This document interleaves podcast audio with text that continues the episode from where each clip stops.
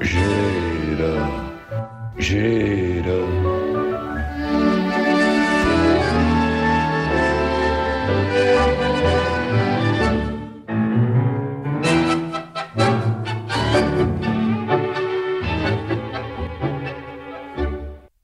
Claro, claro, tiene usted razón.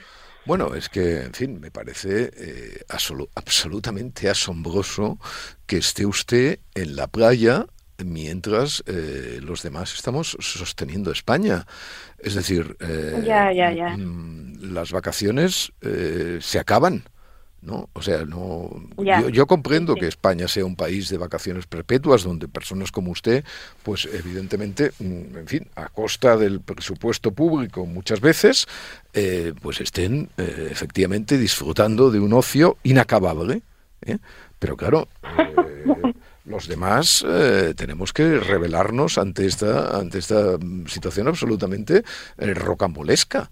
O sea, eh, vamos a ver, yo estoy aquí eh, en el estudio esperándola y entonces eh, de repente eh, me entero de que usted está en la playa todavía, seguramente en esas playas sureñas que frecuenta, disfrutando de, en fin, del presupuesto público, seguramente, seguramente, porque claro. Bueno, no, no, presupuesto público, no, obviamente no. Bueno, de todas maneras, de todas maneras, escúcheme, escúcheme, porque yo lo que pensaba era que usted viniera aquí y montáramos una producción como los titanes de la radio se montan en la playa, ¿no? Efectivamente, efectivamente.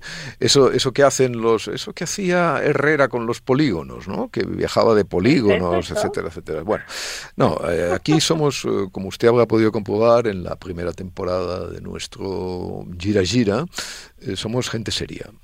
Y la gente seria, eh, cuando llega el final de las vacaciones, mm, llega el final de las vacaciones. ¿No conoce usted, por ejemplo, la maravillosa canción de nuestro Ramón Arcusa? ¿Eh? Eh, el verano, claro, el final del verano. Los trinos veo que se mantienen en su sitio, se mantienen en su sitio fin, bueno, me alegro en todo caso. las ganas de cantar. Me alegro de que disfrute. La semana que viene va a seguir usted de vacaciones, lo digo porque ya para avisar a los eh, técnicos y en fin a todo el personal, eh, va a seguir usted, ¿no? Porque podemos hacerlo usted desde la playa y yo desde el asfalto, ¿por qué? No hay ningún problema. En fin, es una cosa. La próxima semana estaré con usted y me habré librado de mis obligaciones familiares. Ya, ya. Que ya, sabe. Claro. Bueno, esto de las vacaciones, eh, esto de las vacaciones es un asunto muy, muy interesante. Eh, desde cualquier punto de vista, incluso el más desusado.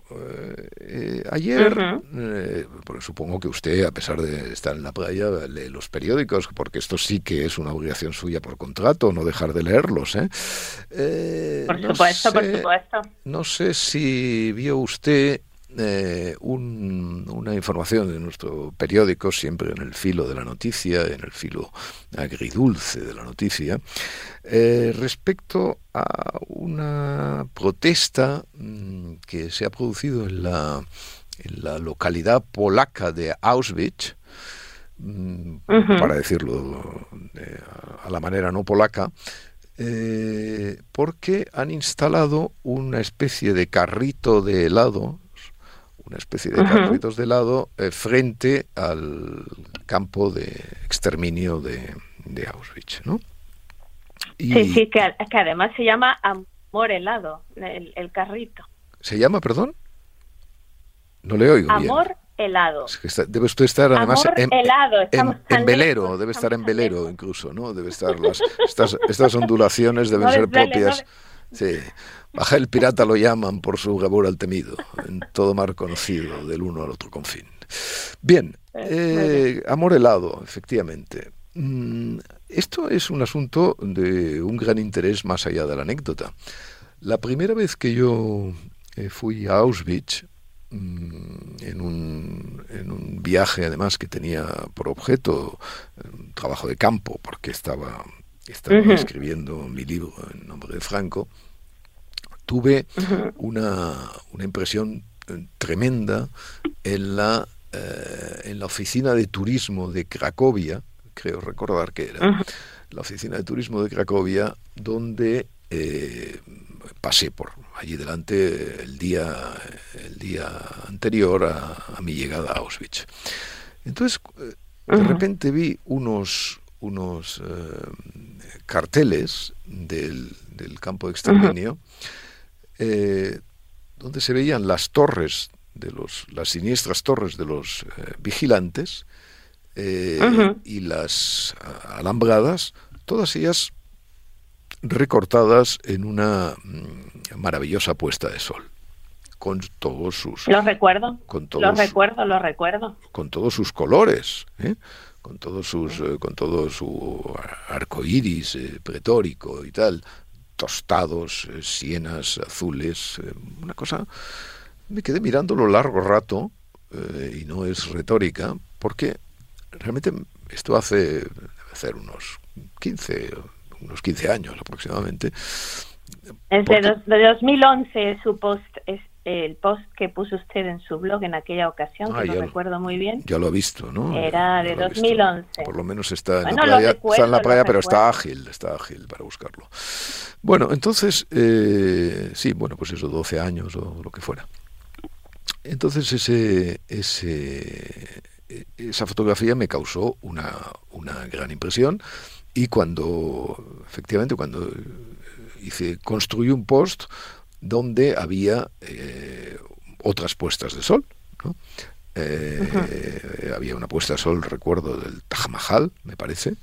O había una de Venecia, yo creo, de Gran Canal y algún otro más. Y entonces eh, compuse una sucesión de fotografías donde estaba Auschwitz, el Taj Mahal, el Canal de Venecia y alguna otra más que no, que no recuerdo.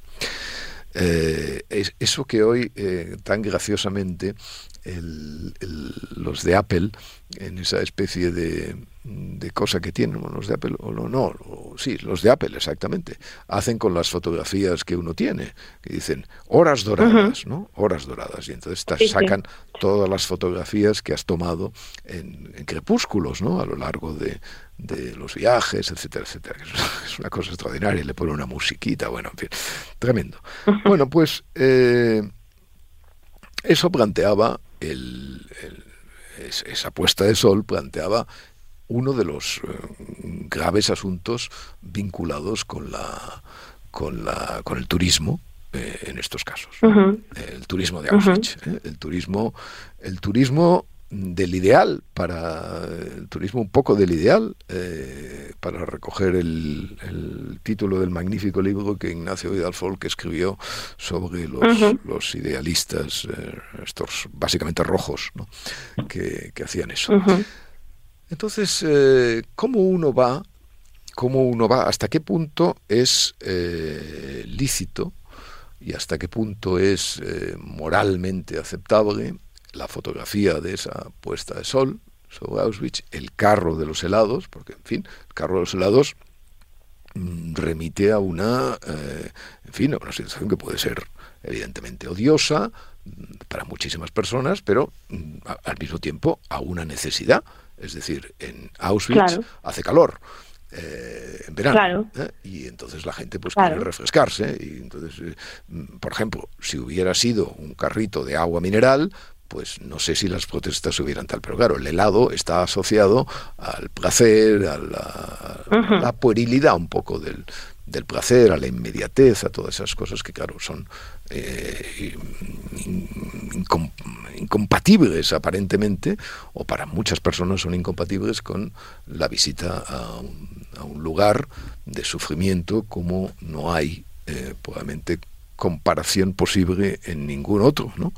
Eh, no, porque allí ni siquiera allí se haya registrado el máximo sufrimiento de la historia de la humanidad, cosa que no que no sabemos evidentemente y que además que contemporáneamente el Gulag le disputa con ventaja eh, incluso el, por lo menos en el número de muertos al, al, a Auschwitz y al, y al, holocausto y a la destrucción de los judíos europeos para decirlo en el sintagma canónico de nuestro Gilbert. Por lo tanto eh, no sé, no sé yo, mm, es decir, encarar eh, la necesidad, digamos, de cubrir pues eso, las expectativas eh, morales de las personas que van a Auschwitz con la necesidad logística de esas personas, es un asunto muy difícil es un asunto muy, muy complicado y que se presta, por supuesto, a todo tipo de, demagogias, ¿no? De demagogias de un lado y de otro, ¿no? Porque, evidentemente, a Auschwitz eh, uno mm, debería ir, eh, por ejemplo, a mí me molesta profundamente eh, ver en Auschwitz pantalones cortos. Claro, como en una iglesia, claro. A mí me molesta, a mí me molestan los pantalones cortos en cualquier situación, ¿no? Es decir, una de las vejaciones, digamos, a, las que, o sea, una de las crisis reales de la masculinidad y no las inventadas es cuando el hombre accedió, el adulto accedió a ponerse pantalones cortos, ¿no? Y ahora prácticamente el, pantalón largo es, se ha convertido como la chaqueta en una prenda de gentes eh, adultas, refinadas, es decir, de, élites eh, absolutas. Ya. Eh, entonces, ya, ya, ya. Entonces a mí el, pantalón corto, por ejemplo, en, en Auschwitz, me, me molesta profundamente. Me molestan profundamente los mm, comentarios de, la gente. Si ya me molestan los comentarios de la gente cuando uno está en el museo, eh, ¿cómo no me van a, molestar cuando uno está eh, en Auschwitz eh, o en Birkenau, todavía más en aquella extensión de la muerte y del silencio industrial que es la desolada pradera de, de Birkenau? ¿no? O sea que en, real, en realidad lo que molesta es eh, la presencia de tus semejantes, ¿no? porque tus semejantes tienen eh, estéticas y éticas mm, distintas, a pesar de que hay un fondo común en el cual seguramente todos podríamos estar de acuerdo, pero cuando ese fondo común emerge de una manera determinada, con pantalones cortos, tomando un cucuroche de helado, eh, sacándose selfies, sonriendo, etcétera, etcétera, mm, bueno, pues naturalmente hay inmediatamente una, una reacción de desagrado y de, y de, y de reproche. Pero más allá de la exigencia eh, un poco utópica de una, de una educación moral, de, un, de eso que se llama un saber estar, un, un registro corporal en los sitios, igual que en la lengua uno eh, exige a los demás que no hablen con su padre, lo mismo que hablan con sus amigos de pandilla, y, o que no abre en un bar, lo mismo que habla en un podcast, o que no abre en la universidad, como se habla en una taberna, eh, pues también hay efectivamente registros, maneras de, estar en los lugares, que la gente, mm, por supuesto, incumple, los incumple en las iglesias, ¿no? Por ejemplo, en las iglesias hay una la acción del tiempo. Me parece que esto lo decía Susan Sontag en, algún libro, no sé, o una vez que la entrevisté, me, llamaba la atención sobre eh, cómo el tiempo ha aceptado mm, de una manera eh, prácticamente pasa inadvertida la figura de un hombre crucificado. La figura de un hombre crucificado es el, bueno, es la expresión del tormento o uno de los tormentos máximos que puede infringirse a nadie, ¿no? O sea, un hombre crucificado se puede imaginar una suerte de tortura, eh, en fin, se puede imaginar desde luego, y las hay seguramente, pero esa es una de las mayores, ¿no? Bueno, pues observar cómo las personas, o sea, como la cruz, ¿no? Con su crucificado, eh, se ha convertido en algo casi banal, incluso en los lugares eh, más, en fin, proclives a no hacerlo, como son las iglesias o los templos. Bueno, pues eso, claro, es la, efectivamente la, la acción del tiempo. Y la manera de, lógica de que muchas iglesias, eh, bueno, todas ellas exijan pues una cierta compostura. Esa compostura también deberíamos exigirla en los lugares laicos, de sufrimiento laico, como es, como es Auschwitz. Pero, evidentemente, eh, eh, la Iglesia tiene una enorme superioridad sobre el mundo laico y una de ellas es efectivamente la, mm, absoluta veteranía de sus eh, de sus ritos, ¿no? No hay nada más triste que esas bodas mm, o esos entierros donde lo laico domina, ¿no? Porque en general, a menos de que no se trate de personas exquisitas, todo eso lleva a un desorden, a una conflictividad de espacios, de tiempos, a una falta de ritmo, una disintonía, en fin, todo eso. Los, la Iglesia tiene esa ventaja. Bueno, pues también la tiene respecto a la hora de uno entra en un templo y aunque sea eh, un ateo redomado, como es el caso, eh, siente como un peso que le obliga a bajar la cabeza y a, producirse en una situación de recogimiento, ¿no? Ese recogimiento no funciona evidentemente de la misma manera en un lugar como, como Auschwitz, aunque evidentemente debería. Eh, la alternativa en el caso de, de, Auschwitz, y dado que esa, en fin, más allá de las prohibiciones concretas de, de quitar el carrito del helado, de, exigir compostura en la vestimenta, de, bueno, de limitar quizá los, los grupos o, en fin, algunas precauciones de orden logístico, eh, poco se puede hacer, porque realmente el, lugar es eh, tan inmenso y permite tan eh, permite tal vulneración digamos de las de las estéticas que, no hay manera posible y la manera posible pues claro es limitar es limitar el acceso a, estos lugares haciéndolo mucho más restrictivo y no abierto a todo el mundo pero claro eso también trae eh, su perjuicio y su contracara, ¿no?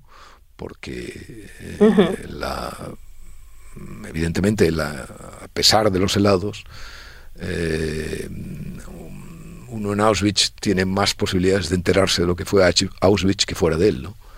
Y, y evidentemente la, la, experiencia, aún en estas condiciones, siempre es, bueno, siempre es algo que conviene preservar, ¿no? Y por lo tanto no es, no es un asunto fácil. Dígame, dígame.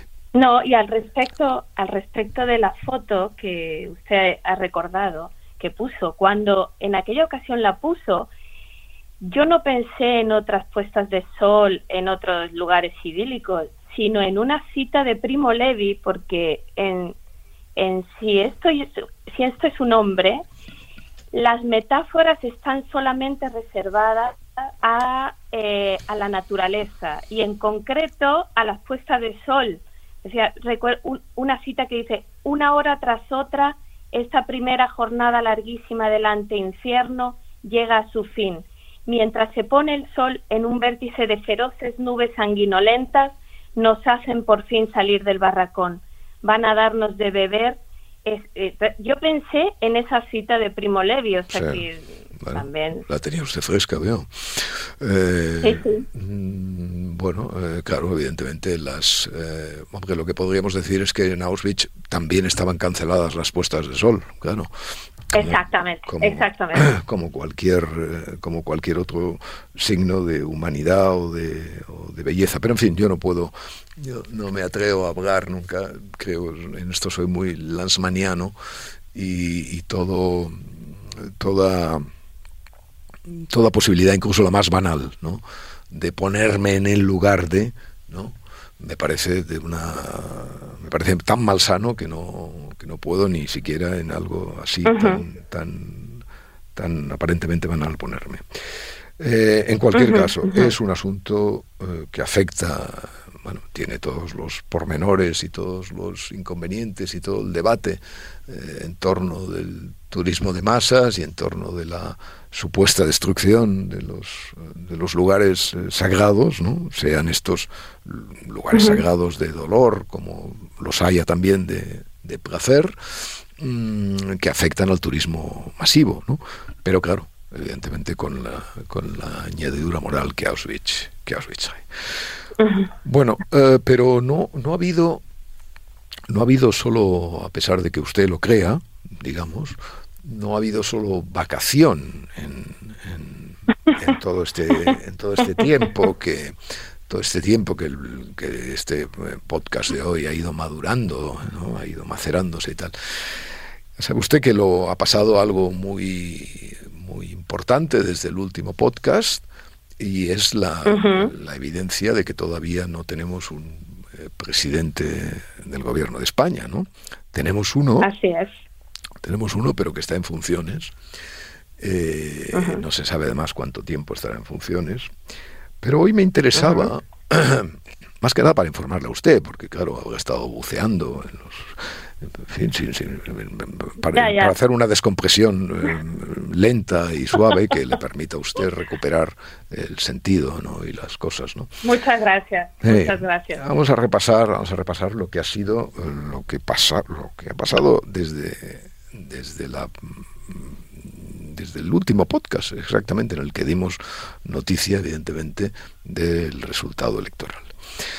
La primera cuestión que, hay que señalar y que me parece fundamental es que eh, el señor eh, Alberto Núñez Feijóo mm, confundió el resultado electoral. Confundió el resultado electoral desde dos puntos de vista. El primero ya lo hablamos en, en el pasado, es la confusión que trajeron las las estadísticas, ¿no? Ah, perdón, las encuestas, los sondeos electorales, el trompazo enorme de la realidad. ¿no? Pero es que luego, mm, luego hubo otra, otra cuestión que a lo mejor e, era producto de un movimiento simpático de ese, de ese impacto, ¿no? que fue que durante prácticamente hasta ayer, y luego hablaremos de eso, el señor Núñez Fijo mm, tuvo la idea de que eh, había ganado las elecciones. Eh, este, este había ganado las elecciones lo basaba en un argumento mm, completamente eh, estéril y es que había obtenido un mayor número de votos que el siguiente partido. pero, claro, eso en una democracia parlamentaria no tiene el mayor, el mayor interés. Eh, quien gana las elecciones es quien gobierna. Y quien puede gobernar. Claro que el señor Feijó podría gobernar si tuviera esos cuatro escaños que le faltan eh, y que todos el resto de partidos le han negado. Y le empezaron a negar desde el primer día de, eh, desde el primer día del día después. Eh, durante demasiadas semanas, el líder de la oposición mm, estuvo cayendo en el equívoco de que eh, su victoria se había producido. Y esto ha ocasionado un, un enorme trauma al sentido común y a la lógica de las cosas. Al que no ha sido ajeno, y esta es la segunda constatación, el rey de España. ¿no? Ya. Eh, esto es lo... En fin, las cosas en políticas en España, pues es muy difícil tomárselas en serio, pero uno ha de hacer como sí es decir, como si efectivamente fuera imprescindible tomárselas en serio, eh, porque dan para tomárselas en serio. El rey, mm, el rey de España, eh, empezó a recibir a los líderes políticos, los que quisieron ir a verle, y el último, por orden de aparición, fue efectivamente el señor Fijo. Eh, no sabemos con precisión, porque no, no, podemos saberlo, porque el protocolo no, no entiende de eso, qué fue exactamente lo que el señor Feijó le dijo al rey de España. Ni tampoco exactamente lo que el rey de España le dijo al señor Fijo. Pero al parecer, el señor Fijo dijo que él había ganado las elecciones, que había obtenido un mayor número de votos, y el rey de España lo escuchó atentamente y le encargó eh, formar gobierno. para justificar, bueno, formar gobierno, perdón, le encargó... Eh, ya, presentarse a la investidura. Exactamente, le encargó la posibilidad de presentarse a la investidura, el mandato, le hizo el mandato de que se presentara efectivamente a la investidura y tratara de obtener la mayoría, la mayoría parlamentaria y formara gobierno, efectivamente. Eh, y entonces el rey de España mm, escribió un comunicado, la Casa Real escribió un comunicado justificando un poco su decisión.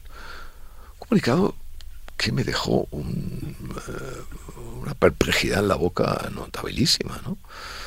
Vamos a ver, toda la justificación de, de, por qué se le había encargado a Feijó el, la investidura se basaba en la costumbre. Así es. El concepto de la costumbre. Claro, evidentemente todo el mundo sabe el peso notable que la costumbre tiene en cualquier derecho. La costumbre es un, es un factor importantísimo de derecho, por supuesto. Eh, de hecho, eso es la jurisprudencia también, ¿no? Pero claro, Así es.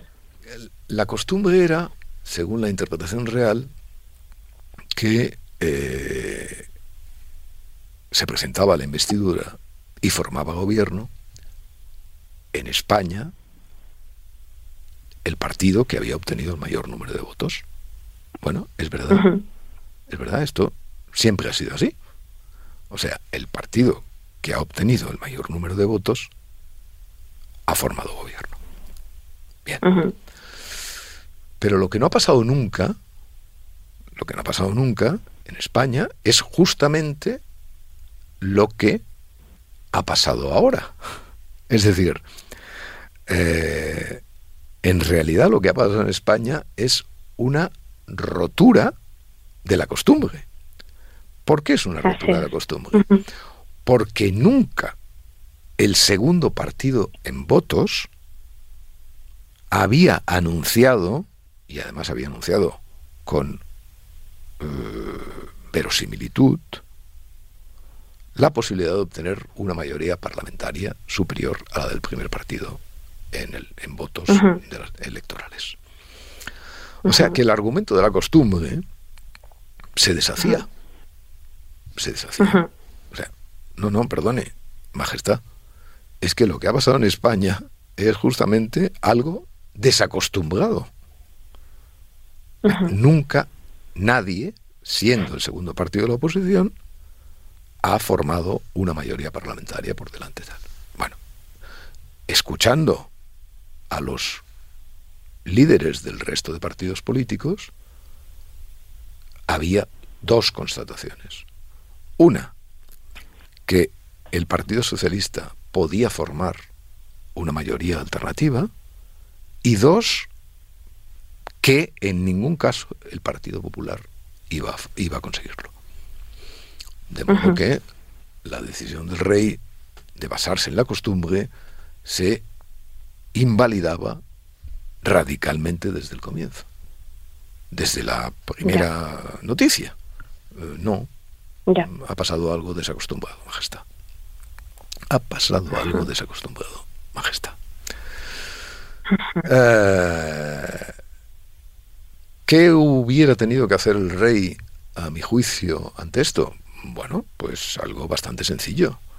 Eh, darles a uno y a otro, que venían ambos sin una mayoría parlamentaria garantizada, 15 días más, o tres semanas más, o una semana, o lo que Belk hubiera considerado, y a ver si el segundo partido podía armar definitivamente esa mayoría, o bien las cosas mm, se precipitaban de otro modo y el primer partido pues efectivamente había conseguido aún mm, inesperadamente el apoyo parlamentario.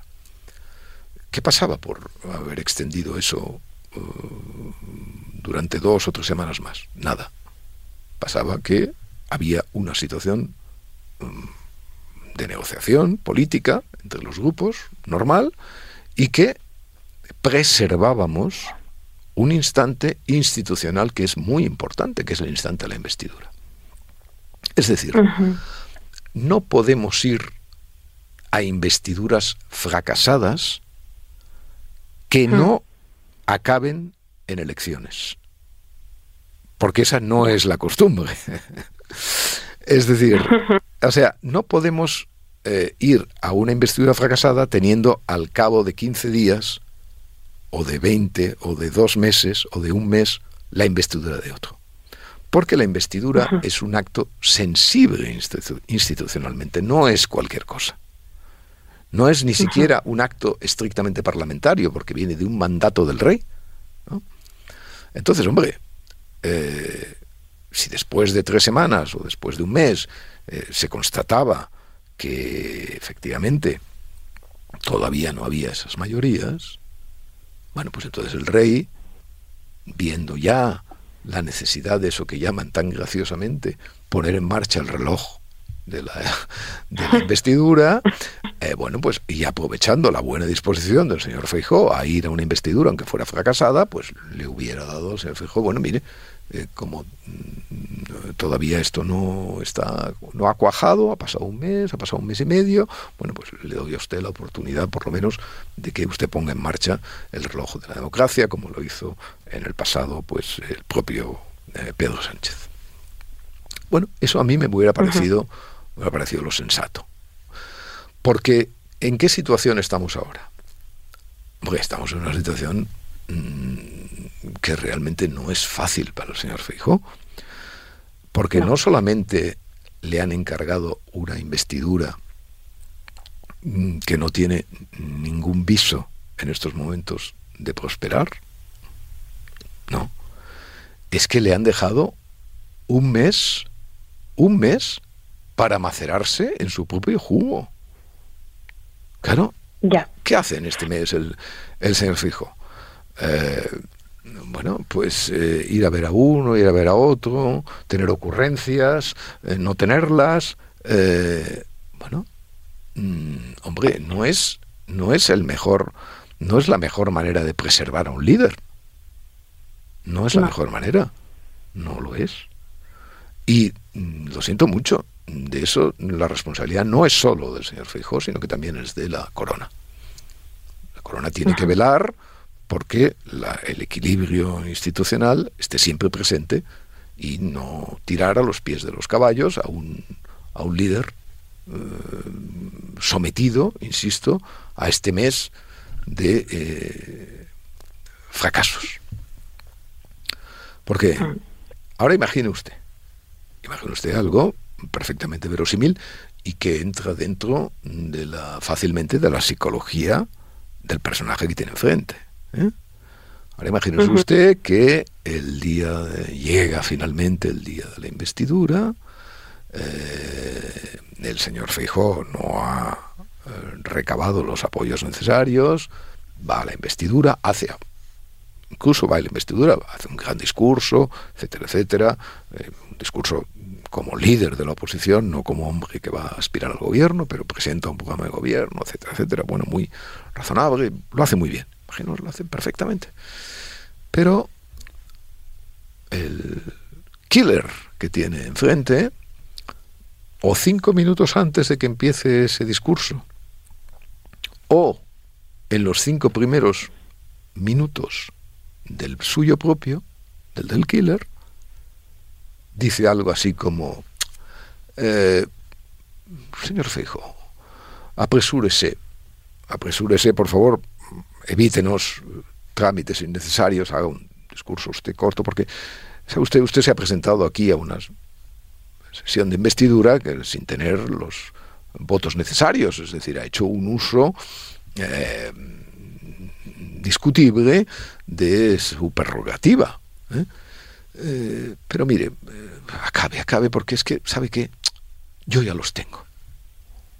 Yo ya tengo el apoyo yo ya eh, eh, eh, tengo garantizado. Mire, este es el documento. Le voy a leer a usted el documento que hemos acordado con el resto de fuerzas parlamentarias, etcétera, etcétera. ¿Qué sucede entonces? ¿Qué le sucede al señor Feijo? ¿Y ¿Y qué sucede con la institucionalización española, por así decirlo? ¿Y qué sucede con la propia sesión de investidura? Hombre, esto que estoy diciendo yo no es eh, ninguna tontería e inverosímil. ¿eh? Esto forma parte. Bueno, ya le está dando una idea. No, no, no, yo no estoy dando ninguna idea. Yo no, me, yo me limito a observar lo, lo, real y lo real también es lo que puede ser real, ¿no?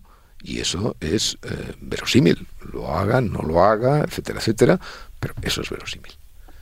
Y entonces, mm, si mm, yo que soy un pobre eh, hacedor de podcast eh, llego a, la conclusión, está, hombre, las instituciones del Estado deben llegar a, hipótesis parecidas, ¿no? Porque con hipótesis trabajamos, ¿no? No podemos saber lo que va a pasar, pero hombre, sí podemos prever algunas de las cosas que van a pasar y sobre todo sus consecuencias. Entonces, tanto el rey de España como el señor Feijóo, este escenario lo tienen que tener dibujado, de algún modo.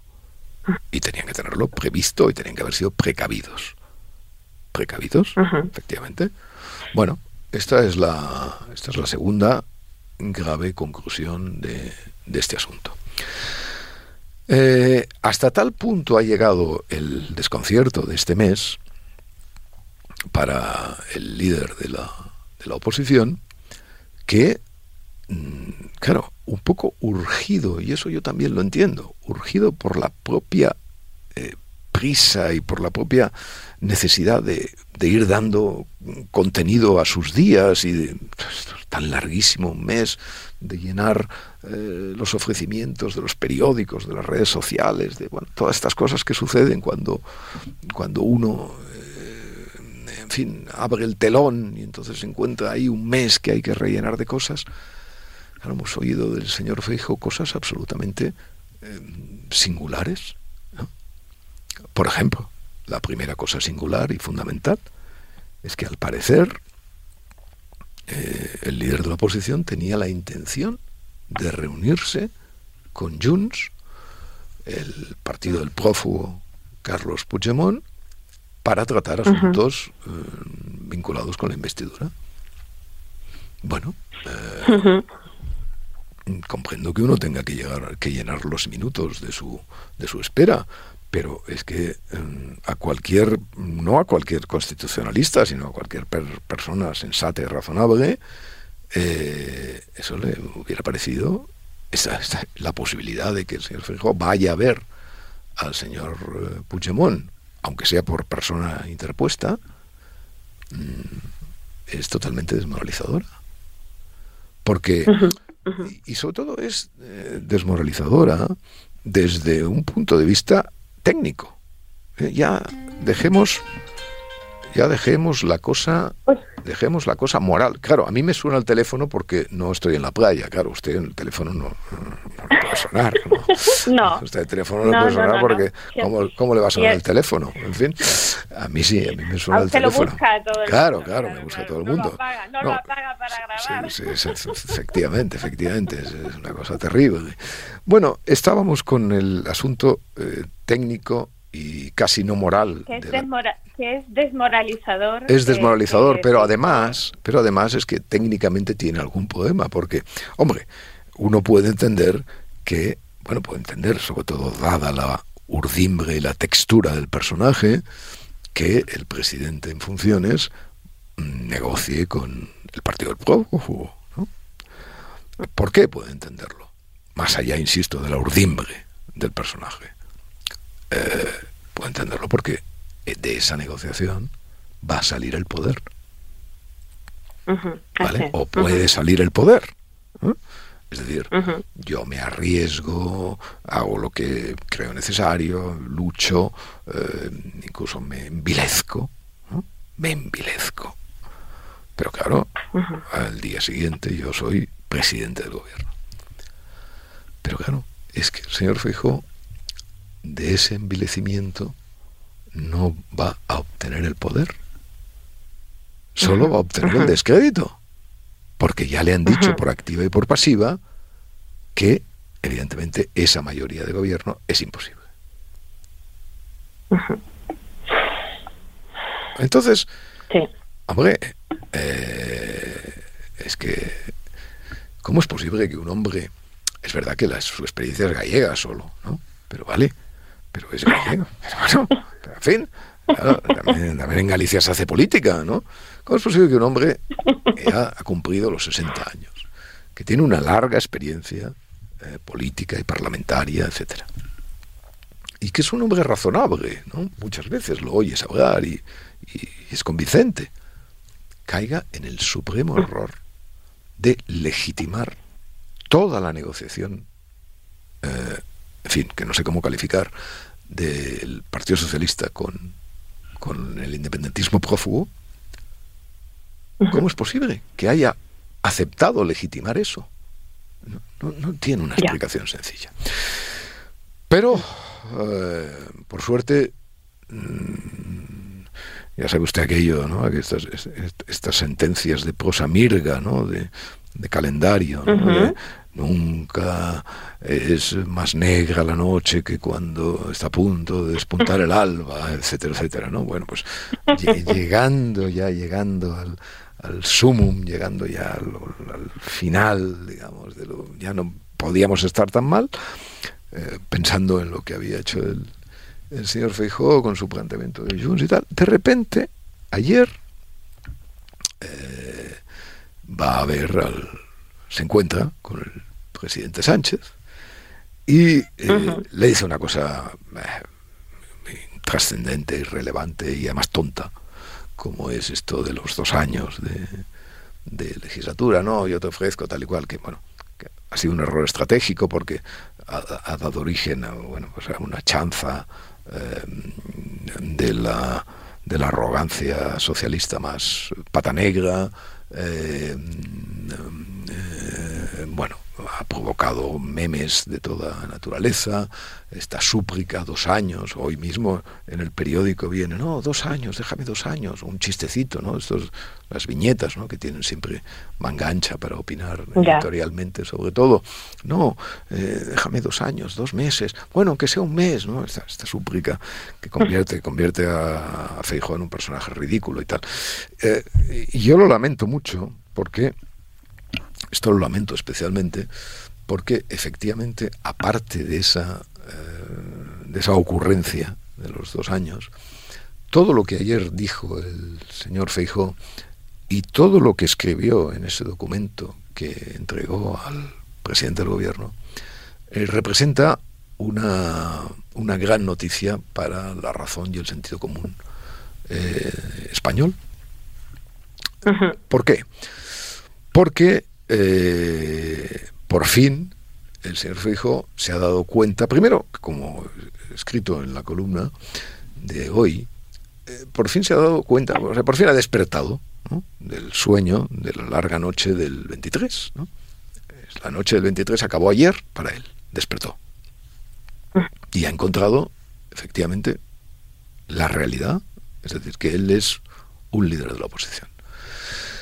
Y que tiene que liderar una oposición muy potente y que está a muy pocos votos de poder ser una alternativa de gobierno. ¿Vale? Todo este acto de realismo, de reflexión, etcétera, etcétera, se tradujo ayer en también en el reconocimiento de una de una evidencia muy importante. Y es que el señor Fijo por fin reconoció que España está partida está partida en dos mitades. Bueno, pasa eso a veces, ¿no? Los países se parten. Y entonces, en España hay, en estos momentos, dos bloques. Uno que apuesta por la desigualdad. Hoy hay un artículo del señor Urcullu eh, en, en, el país donde, sin ningún tipo de rebozo, apuesta por esa desigualdad en el tratamiento de los problemas españoles, los ciudadanos tienen derecho a unos privilegios que no que no, no, pueden ser compartidos con los otros, eso es el, la asimetría famosa a la cual se refieren.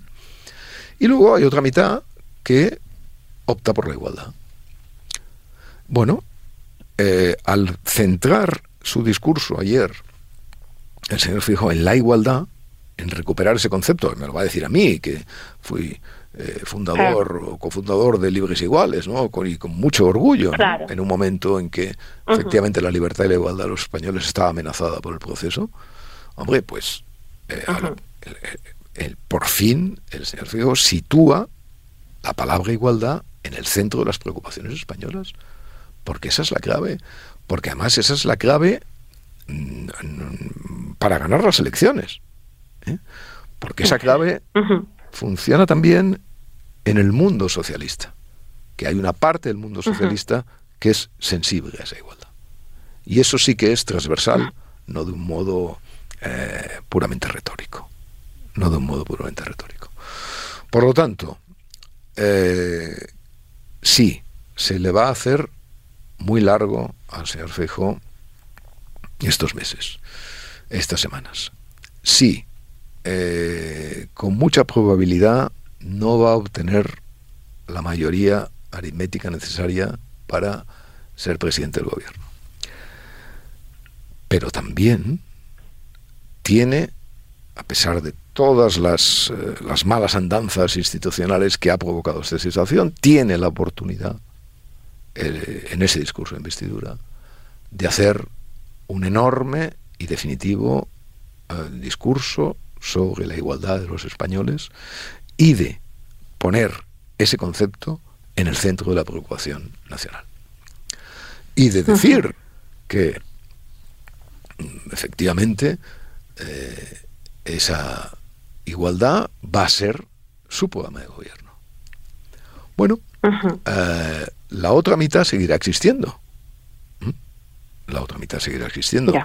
Pero naturalmente, con una otra mitad instalada eh, sistemáticamente, obstinadamente y blindadamente en el paradigma de la desigualdad, bueno, lo que tú tienes que hacer es intentar ganar a los ciudadanos para que ese paradigma, a, a, propósito del desprestigio y a base del desprestigio del nacionalismo, que es la principal tarea intelectual que tiene que hacer hoy un político en España, bueno, pues pueda generar una mayoría de gobierno.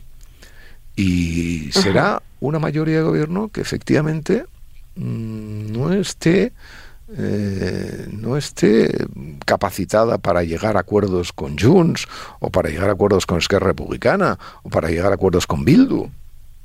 Pero será una mayoría de gobierno que representará a muchos españoles y que yo apuesto a que si las cosas efectivamente las hace como anuncia su comparecencia, esa mayoría de gobierno se verá más pronto que tarde reflejada, reflejada en las urnas. O sea que al final, estos meses, estas semanas digo, eh, no han acabado bien y están todavía en progress y no sabemos qué pasará. Pero bueno, la verdad es que eh, eso de la noche. Hay esperanza. Eso de la noche y eso del alba, aunque no olvide nunca, Santos, no lo olvide nunca. ¿Qué? ¿Qué? Que al mundo nada le importa.